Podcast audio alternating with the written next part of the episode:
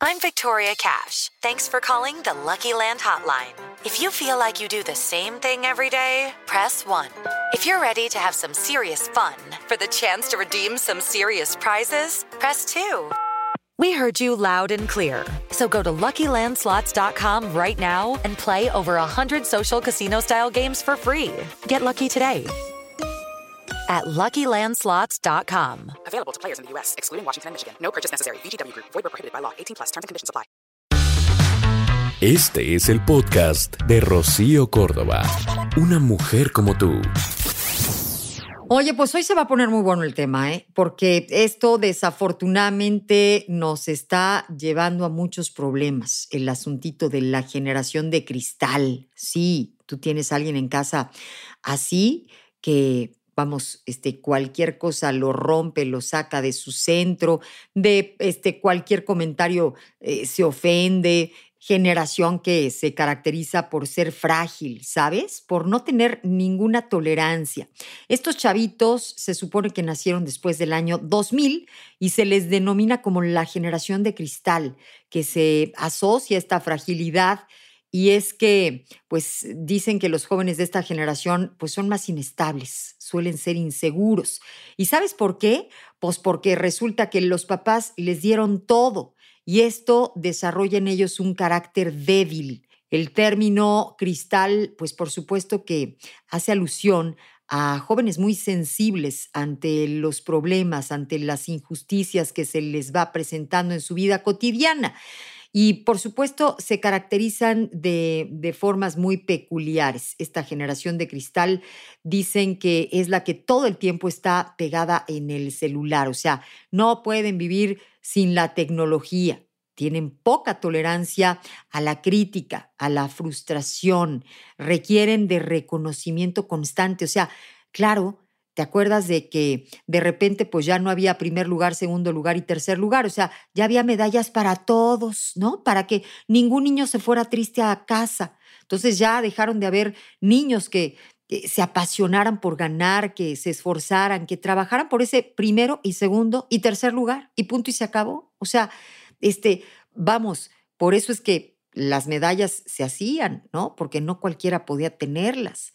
En fin, eh, normalmente las medallas son de un material caro porque pues son poquitas, ¿no? No son para todos, porque no todos se esfuerzan de la misma manera, pero digamos que la crianza empezó a cambiar, la educación empezó a, a ser diferente que la de antes y por supuesto esto se ha visto reflejado en las personalidades de los chavitos. Son muy susceptibles a los problemas cotidianos, Em, tienen falta de interés por leer libros, las redes sociales eh, van determinando literalmente su mundo, su día a día.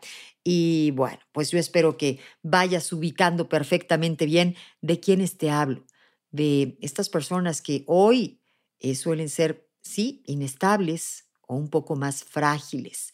Pues obviamente la generación de cristal no todo lo tiene en su contra, no solo son frágiles, tienen sus pros y sus contras, por supuesto, también. Mira, eh, ellos se han caracterizado por estar tremendamente pegados a la tecnología, a todos sus avances. Y, y, algo que sí es muy preocupante en lo que deberíamos de empezar a trabajar es que regularmente tienen poco interés por la lectura, la cultura. Ahora lo que a muchos eh, les importa, digamos que es sobresalir en redes sociales, conseguir miles de seguidores y por eso dicen que esta generación, digamos que sufre de baja autoestima, o sea, necesitan ese reconocimiento constante. Y hemos llegado al grado de, de tener cuidado, ¿sabes? Con las palabras que decimos porque algo que les caracteriza a esta generación de cristal, pues es que tienen poca tolerancia a la crítica, al rechazo, a la frustración, o sea, ellos quieren que se respete su, su opinión, pero no respetan la opinión de nadie. O sea, todo les parece eh, exagerado, lastimoso, eh, pretencioso, este, denigrante. Y literalmente hoy nos cuesta trabajo el poder publicar algo, ¿no? Porque todo es ofensivo, todo lo pueden tomar a mal.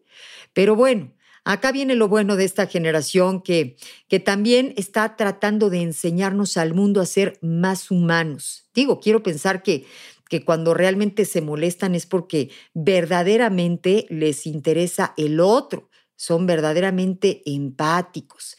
También nos han demostrado que se puede confiar en, en, algunos valores eh, como la amistad, por ejemplo, la valentía o la prudencia, la templanza, la fortaleza, la justicia, suelen levantar la voz ante la injusticia.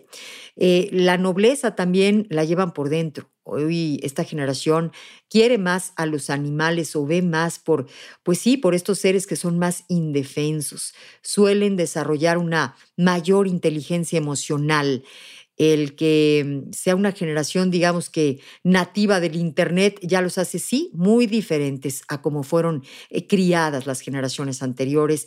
Y esto a su vez, pues los hace una generación, digamos que muy participativa, pero también activa ante algunas causas sociales, jóvenes que tienen que lidiar con la opinión, con el, em, también con este, pues digamos que mm, la aprobación o la desaprobación que se da en redes sociales de los demás. En fin, no todo en la generación de cristal es esta fragilidad. La tecnología y las presiones sociales resulta que han evolucionado y aceleran los cambios en esta juventud, los lleva a establecer algunas actitudes, digamos que sumamente notables, ¿sabes? Mira, la misma transformación digital ha llevado a estos chavos a que estén mucho más expuestos a las críticas, a las comparaciones por las redes sociales, lo que puede, digamos que, llevarlos a ser más vulnerables. Sin embargo, a pesar de esto, no han tenido el miedo para defender causas, pues justamente como la contaminación, como el cambio este, climático, ¿no? Y todo lo que este, tendríamos que trabajar para contrarrestarlo, la corrupción, la violencia contra las mujeres, el racismo, la homofobia, luchas que pues que muestran una fortaleza frente a la convicción y decisión de algunos miembros de esta generación.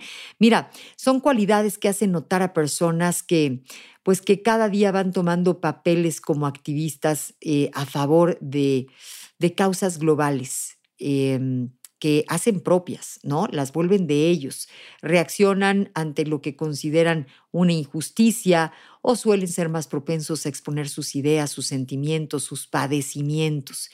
Y justamente es eh, la tecnología y en particular las redes sociales, digamos que el punto de apoyo para exponerse, para, para hacerse escuchar.